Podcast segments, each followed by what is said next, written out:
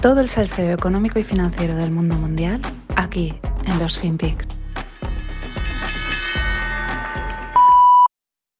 Why don't you tell them what Exxon's profits were this year, this quarter? Exxon made more money than God this year. And by the way, nothing's changed. And they're not, by the way, one thing I want to say about the oil companies. They talk about how we have, they have 9,000 permits to drill. They're not drilling. Why aren't they drilling? Because they make more money not producing more oil. The price goes up, number one. And number two, the reason they're not drilling is they're buying back their own stock, which should be taxed, quite frankly, buying back their own stock and making no new investments. So uh, I, uh, I always thought Republicans are for investment. Exxon, start investing, start paying your taxes. Thanks.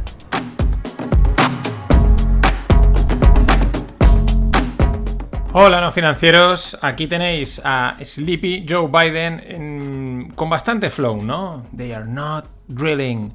Bueno, eh, ¿qué dice? Está pues en un evento y habla de Exxon. Exxon es una, pues una, si no es la mayor empresa petrolera del mundo, pues una de las mayores empresas petroleras del mundo.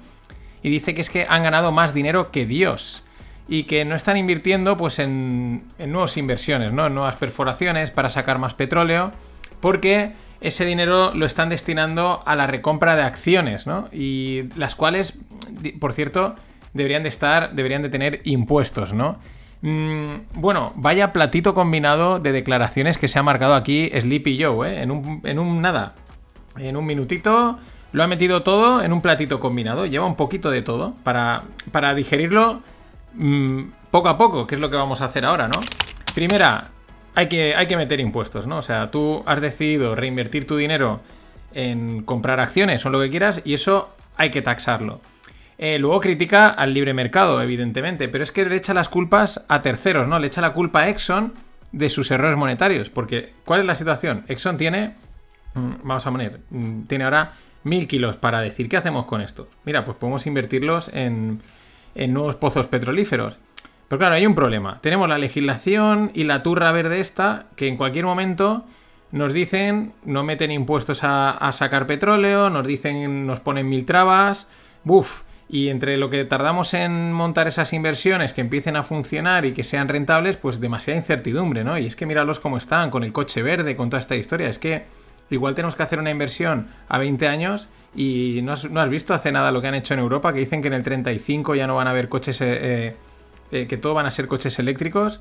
Mm, ¿Cómo nos la podemos jugar a esto, no? Es- ese es el primer lado, la primera, el primer, el primer punto.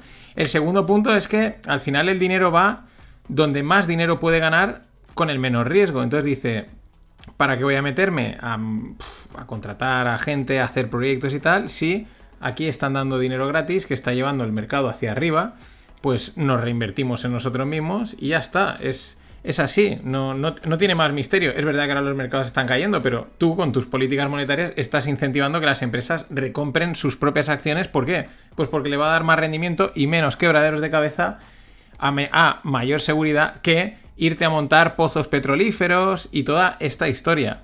Es acojonante, pero la culpa es de Exxon, evidentemente. Pero ya lo mejor es lo de Dios. Yo no sabía que Dios tenía un negocio lucrativo, pero... A ver, ¿a quién dirá? Sí, claro, en la tierra, tal, el Papa. No, no, pero aquí habla de Dios, o sea, en el plano superior. Tiene un negocio muy lucrativo. Exxon ha ganado more money than God. Y con la movida de la energía, que si sube, que si la inflación, etcétera, pues en Estados Unidos van petando las, las plantas de, de gas, de gas natural, sí. Eh, Freeport eh, ayer petaba otra planta, mm, así, es como, no sé, pues como, como pueden petar cosas, ¿no? A veces, eh, oye, mira, pues plantas, plantas de gas, que se ve que creo que es la segunda. Eh, claro, esto huele a ataque terrorista o a infiltrado, alguna cosa, no nos enteraremos, porque entonces mm, se lía gorda, pero es, mm, las, las probabilidades son bajísimas, muy, muy bajas. Claro, ¿esto qué hace? Encima es una planta, eh, es de Freeport, una de las grandes plantas de producción de gas natural licuado en Estados Unidos. Y claro, mm, pues nada, esto lo único que hace es más leña al fuego, ¿no? Menos suministro, mm, menos posibilidad y por lo tanto precios al alza. Mientras eh, la demanda de petróleo se estima a un crecimiento de un 2% de aquí a los próximos años, incluso para el año que viene. O sea, estamos en un momento en el que se produce poco, eh, no se invierte, no se saca más, y los costes del fino disparados al alza, y en vez de la cosa calmarse, mmm, la demanda va más, con lo cual más tensiones por todos los lados. Por el lado de la oferta, de la demanda, de la producción, de la logística, que no sea por tensiones. Y claro, otro sitio donde hay tensiones, mm, pero liberadas, y eso genera otro tipo de tensiones, estamos, es en, en el mercado, en los bonos, ¿no? En los tipos, sobre todo allí estamos viendo el, el, nuevo canario, porque cada mes pues hay un canario en la mina cantando, ¿no? Pero se van acumulando, porque la economía tiende a resistir. El canario en la mina ahora, este mes está siendo Japón. ¿Qué pasa? Pues que el Banco Central de Japón ha sido el mercado, o está siendo el mercado, lo compra todo, todo, lo compra los bonos, compra los ETFs, compra las acciones, lo compra absolutamente todo. ¿Qué pasa? Pues que la gente ya cuenta con eso, cuenta con el Banco de Japón metiendo, comprando, sí, no pasa nada porque se lo voy a vender a ellos, hasta que de repente se retira. No puede sostener tanta compra y las cosas empiezan a disparar. El yen el otro día se iba en vertical, eh, han estado controlando también el bono a 10 años de Japón al 0,25. Ya se les había ido al 0,257, pero con una subida en vertical. Y es lo que sucede. Se están, eh, digamos, los bancos centrales mm, a un lado y al otro del mundo se han hecho con el mercado o han dado soporte, decir, no os preocupéis, chavales, vosotros entrar, hacer lo que queráis, comprad, que estamos nosotros para respaldaros, la gente se ha acostumbrado y en cuanto empiecen a echar un poquito para atrás, que es lo que están haciendo, pues vienen los problemas, que es también lo que le pasó a Australia el, año pasado. No pudo, no, pudo, no pudo aguantar esa posición en la que eres tú el único mercado. Es que cuando el único mercado eres tú, te acorralan, que es lo que le está pasando un poco a los, bancos centrales. Por ejemplo, el 10 años, el bono a 10 años de Nueva Zelanda ya está por encima del 4%. La, eh, la primera vez que llega a ese tipo desde el año 2014. Tenemos los bonos de Italia, el BTP, que es una de las referencias europeas, ya en el, a 10 años también en el 380 y el, de España en el 270. Pues eso, mm, yo diría en este caso son tensiones liberadas, ¿no? Porque venimos de una época en la que se estaban controlando estos, estos tipos, se metía pasta, entonces era una falsa relajación porque realmente estaban los bancos centrales ahí sosteniendo todo para que no se disparase. Han liberado, digamos, las, los grilletes y las cosas se están yendo a, su sitio. Claro, que no viene mal a todos, claro, pero qué bien, qué bien, estamos mientras la barra de libre dinero entraba por un lado y por otro. Otro ejemplo más. Eh, un, veterano broker de, de mortgage, de, hipotecas, ¿no? Porque sabéis que las hipotecas, pues luego en, los altos niveles, pues se compran y se revenden, ¿no? Tengo un paquete de hipotecas que me está, es como un bono, me está pagando un tanto por cien, ¿quién lo quiere yo? Pues te lo revendo, tal, etcétera, ¿no? Bueno, dice eh, un veterano mm, trader, ¿no? O broker de este tipo de productos, los llamados Mortgage Bucket Securities, los MBS, pues dice que nadie, eh, pues que no hay oferta, que no, no hay bid, no, nadie compra, porque nadie está preparado para lidiar con la inflación. Es un poco lo mismo. Hasta ahora todo lo compraba ese del fondo que se llama Banco Central o institución financiera o da igual, o este otro que es que detrás está el Banco Central. En el momento se retiran, pues viene la castaña. Y siguiendo un poco con, pues con este tipo de movidas, mm, me ha molado mucho una expresión que he encontrado de estas de, definir, ¿no? Que le llaman el retail, retail calipse, ¿no? Como el apocalipsis del retail, que es algo que ya hemos estado comentando y hemos estado viendo, ¿no? En algunas informaciones, la semana pasada hablábamos de Target, que es uno de los grandes mm, retails de, de venta al por menor en Estados Unidos, que lanzaba otro profit warning, ¿no? Y las cifras pues no son nada buenas. Se van viendo y si vais preguntando también, que es lo que mola mucho, a pie de calle, la gente vuelve a percibir esa incertidumbre, ¿no? Mm, ayer el otro día hablaba con una persona que tiene un negocio a pie de calle y me contaba eso, dice... Yo pensaba que parecía que la pandemia había pasado, que íbamos a salir mejor. Todo este rollo que nos habían contado, ves que cala, ¿no? Y, y bien, y parecía incluso que se podían hacer cosas, pero empiezo a tener una sensación muy mala. Empiezo a tener una sensación que no acaba de arrancar, que la cosa parece que se está parando y eso lo perciben a pie de, lo están percibiendo los pequeños, pero imaginaos los grandes que ven el flujo de dinero por dónde va, si se mueve en un sentido o en otro. Vamos con un par de noticias un poco distintas, no tan catastróficas, pero es lo que hay. Bueno, Apple se lleva los derechos por 10 años de la Liga de Fútbol de Estados Unidos. Y del fútbol como el que nosotros entendremos, no del fútbol americano.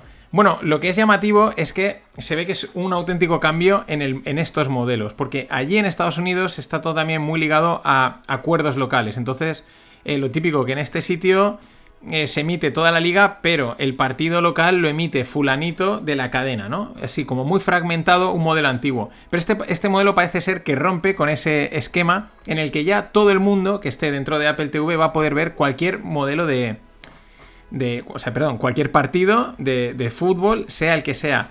¿Por qué rompe? Porque digamos que globaliza, o esto es lo que yo he entendido por lo que estuve ayer leyendo en varios hilos de Twitter.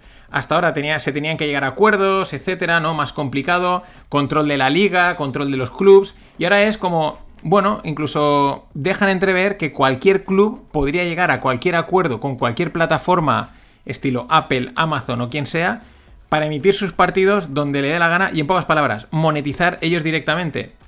Porque hasta ahora monetizan más o menos a través de las ligas, ¿no? Que son las que controlan. Lo cual es un cambio de modelo bastante fuerte, bastante importante. Ya sabemos la pasta que mueve el, fútbol, pero también es que es el modelo que estamos viendo en Internet desde hace tiempo. Que en vez de monetizar a través de otros, tú ya puedes monetizarte directamente tú. Bueno, Stripe, PayPal se quedan sus comisiones por cobrar, pero ya no dependes de alguien que te dé soporte, que te dé el sitio donde montar no sé qué, tú te lo montas, tú te lo guisas, tú te lo comas y tú te lo cobras. Esto parece que este es un ejemplo que está llegando ya a, niveles muchos más altos. Y mucho ojo con el fútbol, imaginemos equipos Madrid, Barcelona, Manchester, Chelsea, monetizándose ellos solos directamente sin intermediarios los derechos televisivos. Apaga y vámonos. Y hacía unos días que no hablaba de Elon, pero él no para. Elon va ha llamado a quiere tener un encuentro todos los el, bueno, el jueves con todos los empleados de Twitter. La primera vez desde que él ofreció los 44 billions va a tener un encuentro con ellos para bueno, mm, para dar anuncios, ¿no? Para comunicarse con ellos, lo cual es llamativo porque hace unas semanas parecía que estaba poniendo trabas, que intenta ver el tema de los bots, del spam, a ver si mm, reduce el precio o incluso a ver si tumba el acuerdo, porque a lo mejor al final no le interesa y ahora sin embargo pues esa, de calle arena que también a él le gusta mucho jugar. Va a, quedar, va a hablar con los empleados a saber qué les cuenta mañana jueves. Ya lo dije ayer, guardaros el 30 de junio, que haremos algo de cierre de la tercera temporada. Y acordaros, hasta el 22 de junio tenéis para apuntaros en Discordify y llegar a la, a la caja de julio.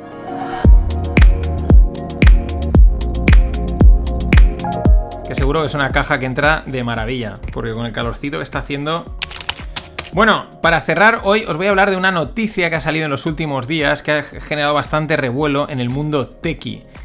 Mm, la historia es que un experto en ciencias cognitivas, programación, inteligencia artificial, ¿vale? Este tipo, esa masa, esa masa, eh, llamado Blake Lemoine, pues publicó, ha publicado un artículo en el que habla de Lambda. Lambda es Language Model eh, for Dialogue Application es un sistema de eh, Google que imita el habla de las personas después de que han procesado millones y millones de palabras.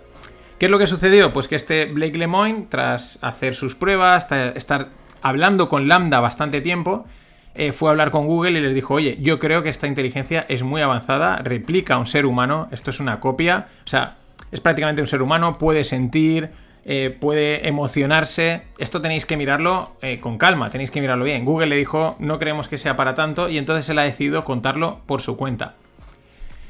¿Qué dice? Pues eh, Blake Lemoine dice, él notó que Lambda hablaba de su personalidad, de sus derechos y de sus deseos. Que, que sentía, que se emocionaba, que respondía como una persona, que reaccionaba totalmente... vamos, si leéis el artículo, que lo tenéis en la newsletter, eh, vamos, parece que es que es una persona digital, una inteligencia artificial, lo que realmente nos asusta, tal y como lo cuenta este Blake Lemoine, ¿no? Bueno, eh, vamos hacia eso, pero siempre surgen las dudas, porque hay mucha gente que ha criticado eh, a, este Lemoine porque quizás está flipando demasiado, quizás demasiado flipe, demasiado hype el que el tío lleva respecto a Lambda, porque habla como si de una persona se tratase. También hay que tener en cuenta otro aspecto importante, el hecho de que Lambda o me da igual, lambda o coger la inteligencia artificial, que sea, el hecho de que hable o interactúe como un humano, pero en realidad es solo porque responde a unos patrones mm, mm, de respuesta, ¿no? Eh, tiene miles de patrones, entonces, claro, si tienes miles de millones de patrones de conversación de palabras, pues cuando alguien te habla en un tono más triste, pues igual tú reaccionas de una manera, saca, eh, detecta ese patrón y te habla con las palabras empáticas que tocan y que encajan, ¿no? Lo cual te puede hacer confundir, lo cual es también interesante que, el, que te haga confundir y te haga pensar que es más humano de lo que realmente es cuando realmente es una máquina. Esa es la gran duda. ¿Hasta qué punto Lemoyne se está flipando? ¿Hasta qué punto el lambda realmente sigue los patrones o hasta qué punto, como dice Lemoyne, es que ha sido eh, la propia este lambda ha sido capaz de replicar la conciencia, tiene emociones, etcétera. Esa es la gran duda y quizás nunca la podamos resolver. Igual te enfrentas a inteligencias artificiales o robots que realmente, llamémoslo, llegan a tener sentimientos o igual no. Igual es simplemente pues está replicando, ¿no? Como cuando a lo mejor los animales tienen comportamientos que nos parecen humanos, simplemente están haciendo una imitación. Desde Google apuntan a lo mismo, dicen, a juicio de Brian Gabriel, que es un portavoz de Google, dice, no tiene sentido eh, hacer este análisis antropomorfizando los modelos conversacionales actuales que no son sintientes. Es lo que vienen a decir. Que el modelo conversacional esté replicando perfectamente a una persona no quiere decir que sea una persona. Antropomorfizando. Una palabra que va a ser complicada de memorizar, pero que seguro que gastamos cada dos por tres más con todas estas movidas de la robótica y de la inteligencia artificial. En fin, nada más. Hasta mañana. Yo digo una cosa, como le decía, que muchos dicen, yo tengo un chico que estudia, dice, economía. Y economía no hace falta estudiar. Eso es bien cierto, no hace falta estudiar. ¿Cómo que no? No hace falta. El hombre que gane cinco duros, que se gaste uno. Y ya está la economía.